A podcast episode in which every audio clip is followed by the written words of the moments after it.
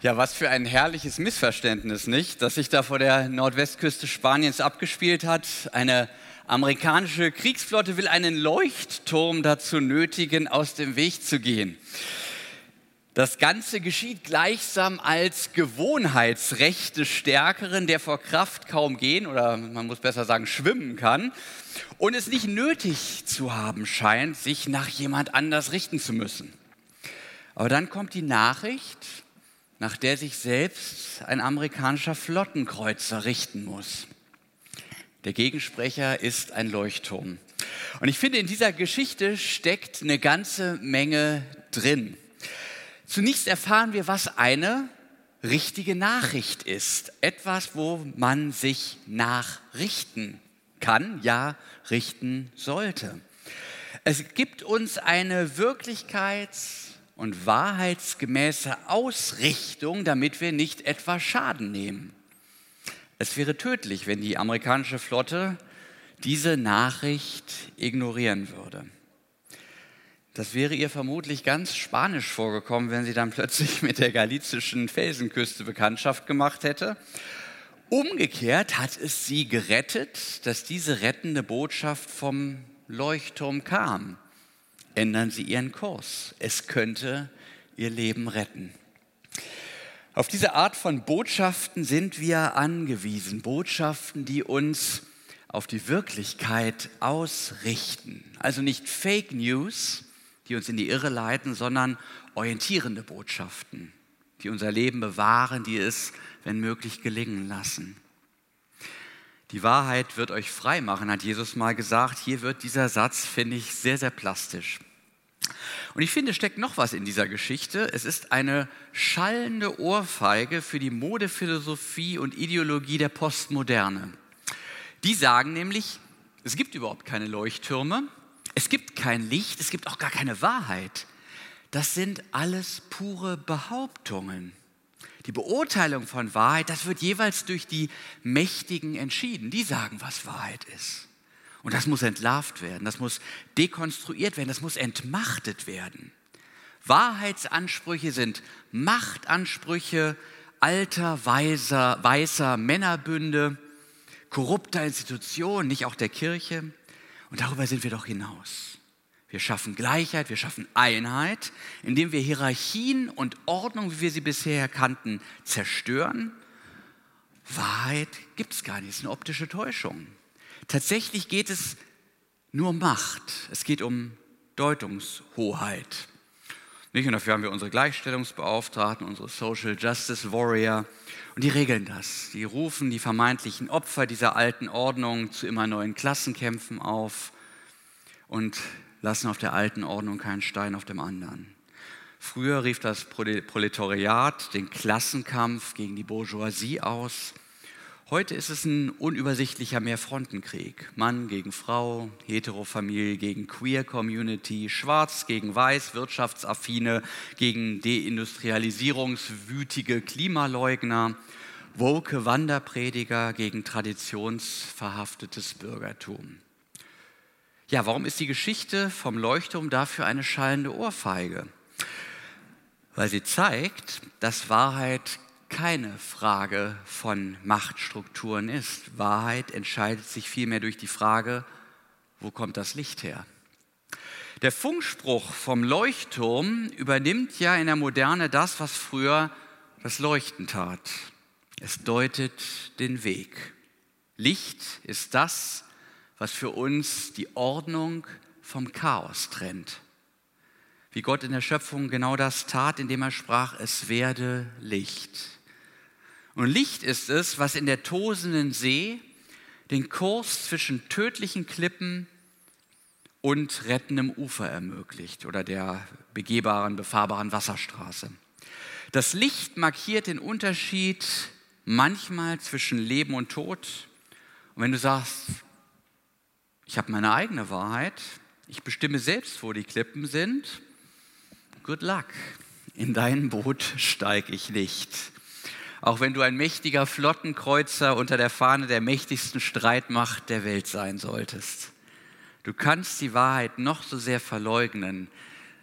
Der Granit der galizischen Felsenküste wird dich aufschlitzen wie eine Sardinenbüchse. Macht hin oder her. Nichts ist härter als die Wirklichkeit. Und wer das Licht der Wahrheit verleugnet, der wird im Chaos enden. Das lehrt uns diese Geschichte. Ja, nun stellt sich aber die Frage, wo ist das Licht? Wo ist Erleuchtung für unsere großen Fragen? Nicht jeder ist mit einem Flottenkreuzer unterwegs. Ja, all diese Fragen, die uns auch heute in unserer Zeit beschäftigen, die uns vielleicht ins Chaos abstürzen lassen. Wo sind die großen Leuchten, die uns dabei helfen, denen wir folgen können? Wo sind die Nachrichten, nach denen man sich richten kann? Und bei wem stellen wir relativ schnell fest, dass er oder sie vermutlich nicht die hellste Kerze auf der Torte ist? Was sagt die Bibel dazu? Wo gibt es Erleuchtung? Jesus hat sich dazu geäußert, recht unmissverständlich sogar. Im Johannesevangelium sagt er, ich bin das Licht der Welt. Wer mir nachfolgt, der wird nicht wandeln in der Finsternis, sondern wird das Licht des Lebens haben. Ja, wir merken es, an das Statement war das jetzt gerade nicht. Jesus sagt nicht, ich habe doch so eine Idee, ihr könnt mal gucken, ob das auch für euch passt. Nein, er beansprucht, der Weg und der Weltdeuter für unsere Wirklichkeit zu sein. das ist schon ein steiler Anspruch. Der Zusammenhang, in dem er das sagt, der ist übrigens sehr interessant. Ich habe mich da mal ein bisschen mit beschäftigt. Es ist gerade Laubhüttenfest in Israel. Diese Feierlichkeit, da haben sich die Israeliten nicht lumpen lassen, die ging eine ganze Woche. Viele Pilger sind in der Stadt, man sammelt sich in Jerusalem. Der Tempel ist am letzten Tag dieses Festes hell erleuchtet und weist den Pilgern den Weg durch die Nacht. Das Volk, das im Dunkeln wandert, sieht ein helles Licht. Zusätzlich singen die Leviten, das ist so eine Priesterkaste nach Einbruch der Dunkelheit, Wallfahrtspsalmen, wo auch vom Licht Gottes die Rede ist. Und die Pilger nutzen diese Szenerie, kann man sich richtig vorstellen, zur inneren Einkehr. Nicht, man denkt nach, ist im Lebensgespräch mit Gott. Die Pilger laufen und denken, was habe ich nicht schon alles erlebt mit Gott, wo hat er mich überall durchgeführt im Leben. Und dann hören Sie vielleicht Psalm 4, wo es heißt, viele sagen, wer wird uns Gutes sehen lassen? Und dann kommt die sehnsüchtige Antwort im Psalm, Herr, lass leuchten über uns das Licht deines Antlitzes.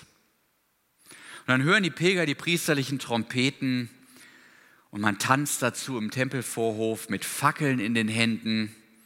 Ein Lichterfest, so eine Mischung aus Volksfest und Besinnlichkeit. Und jetzt kommt Jesus und tritt mitten in diesem ganzen Festtreiben auf und sagt, schaut her, ich bin das. Ich bin das Licht. Ja, was bedeutet das? Und ist das überhaupt nicht mehr so verständlich im Zeitalter des Lichtschalters, wo man immer und überall Licht zur Verfügung hat? Mir wurde das sehr klar, als ich mal irgendwo im Nichts, jenseits aller Infrastruktur, eine Hütte erworben habe. Da musste ich abends immer mit Kerzen und Petroleumlampen gegen die Dunkelheit ankämpfen.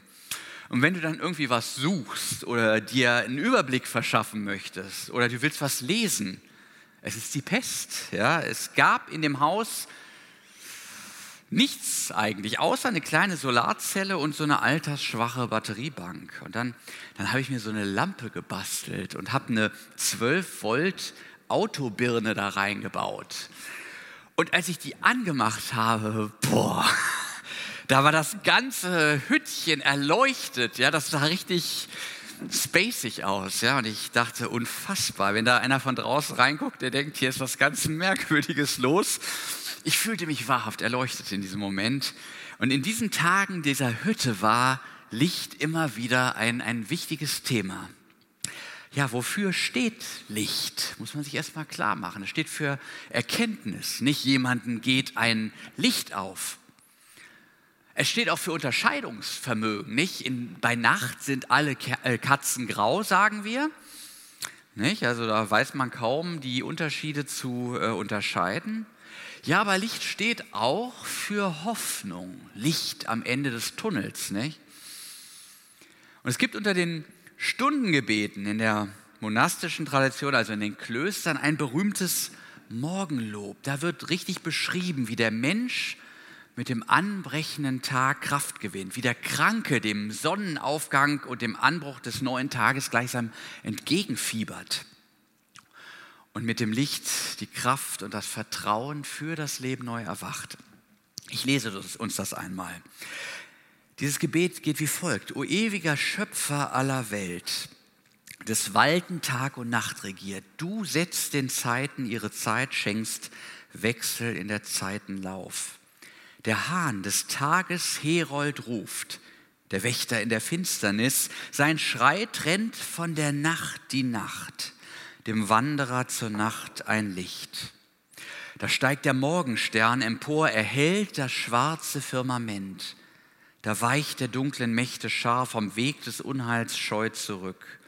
Da fühlt der Schiffer neue Kraft, des Meeres Brandung sänftigt sich. Der Fels der Kirche, Petrus, weint, bereut die Schuld beim Hahnenschrei. So stehet rasch vom Schlafe auf, der Hahn weckt jeden, der noch träumt. Der Hahn bedrängt, die säumig sind, der Hahn klagt die Verleugner an. Hoffnung erwacht beim Hahnenschrei und Linderung strömt den Kranken zu. Der Räuber lässt von seinem Tun gefallene Vertrauen neu.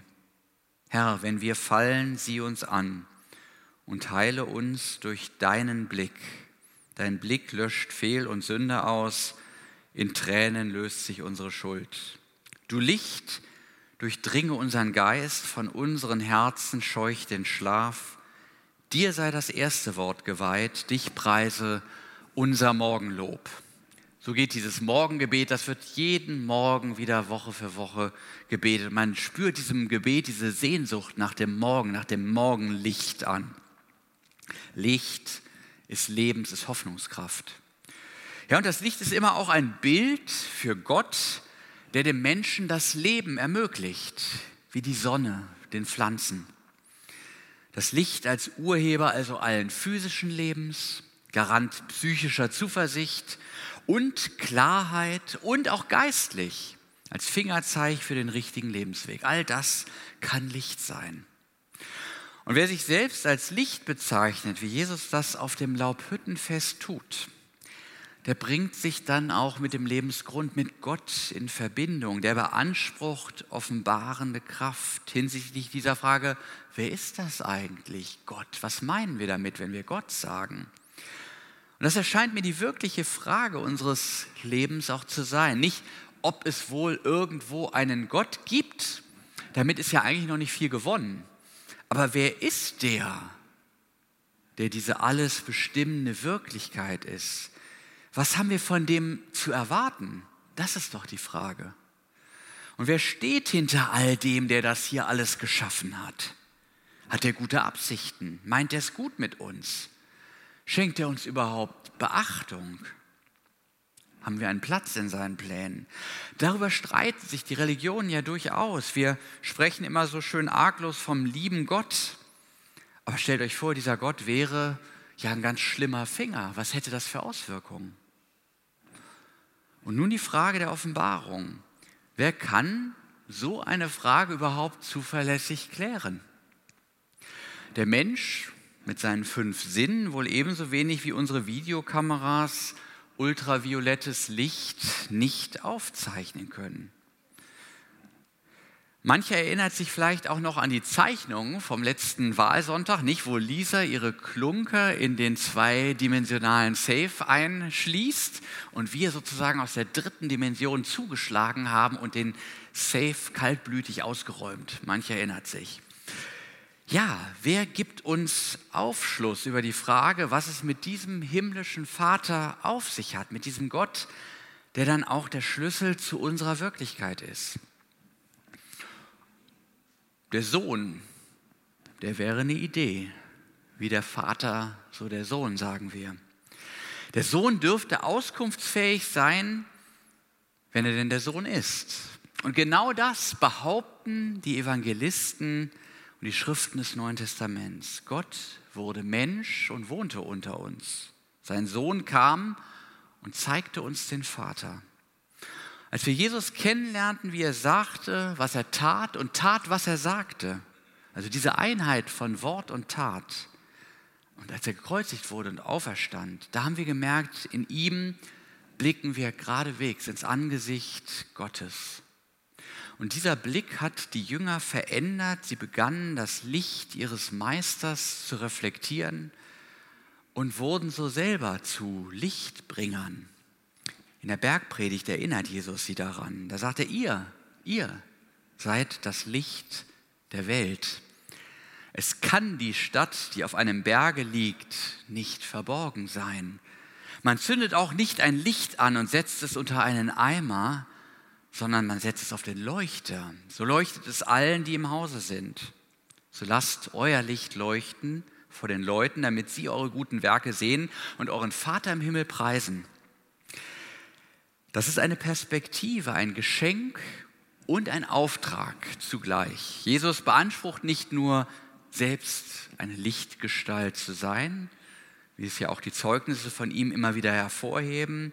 Er hat den Einsamen und Ausgestoßenen Hoffnung gegeben. Er hat Blinden das Augenlicht gegeben.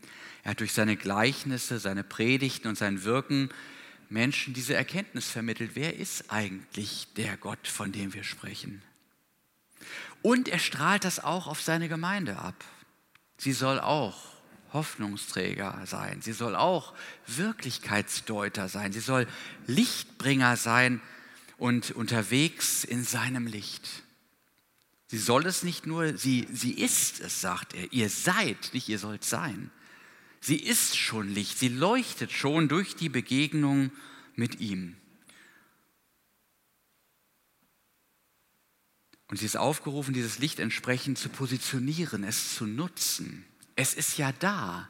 Jünger Jesu haben das Licht gesehen, sie wurden Zeuge einer bedingungslosen Liebe, die ihnen eine unerschütterliche Hoffnung gegeben hat, weil sie darauf vertrauten, dass ihnen dieses Licht den Weg durch sämtliche Untiefen dieses Lebens leuchten wird. Ja, was für ein Pfund in einer Zeit, wo viele sich orientierungslos fühlen, wo bei vielen nur noch der Zynismus regiert, wo der Blick in die Zukunft für viele ja mit apokalyptischen Wolken verbunden ist. Nicht? Klimatod, Pandemiekatastrophe, galoppierende Inflation, Nuklearkrieg, Energiekollaps. Man könnte ja ewig so weitermachen. Nein, ihr seid das Licht der Welt. Ihr macht den Unterschied. Ihr seid nicht einflussreich vielleicht, ja, nicht mächtig, macht aber nichts. Das ist der Leuchtturm ja auch nicht. Nicht zwei Leute und ein Hund saßen da. Auch Jesus, der war nicht mächtig, sondern wurde seinen Feinden wehrlos ausgeliefert, wie so ein Schaf seinem Schlechter. Aber es ist das Licht, das in der Finsternis scheint und die Dunkelheit hat es nicht ergriffen, sagt das Johannesevangelium. Und selbst das Grab konnte dieses Licht niemals zum Verlöschen bringen. Der Flottenkreuzer musste seinen Kurs ändern. Das Licht des Leuchtturms bleibt. Zum Schluss eine kleine Geschichte, die uns zeigt, was das einzelne Licht vermag. Wir neigen ja immer dazu zu denken, was kann ich schon ausrichten? Ein König muss am Ende seines Lebens entscheiden, welcher seiner beiden Söhne sein Erbe antreten soll. Er bittet beide darum, an einem Wettbewerb teilzunehmen. Jeder der Söhne bekommt einen Silbertaler und soll versuchen, mit diesem Geld etwas zu erwerben, das einen großen Raum im Palast ausfüllen kann. Beide Söhne machen sich auf den Weg und kommen mit ihren Einkäufen zurück. Der eine Sohn hat Stroh gekauft und füllt damit einen großen Teil des Raumes aus. Der Vater ist beeindruckt. Dann wird das Stroh entfernt und der zweite Sohn soll seine Lösung vorstellen. Er stellt eine Kerze in die Mitte des Raumes und entzündet den Docht. Das Licht erfüllt den ganzen Raum und strahlt bis in die letzte Ecke. Der König ist begeistert. Mit so wenig Aufwand ist so viel erreicht worden. Da, wo das Licht hinkommt, vertreibt es nicht nur die Finsternis, es füllt auch den Raum aus, in dem es scheint. Der Sieger steht fest. Der kluge Sohn, der die Kerze angezündet hat, wird das Reich erben. Ihr seid das Licht der Welt. So lasst euer Licht leuchten vor den Leuten, damit sie eure guten Werke sehen und euren Vater im Himmel preisen. Amen.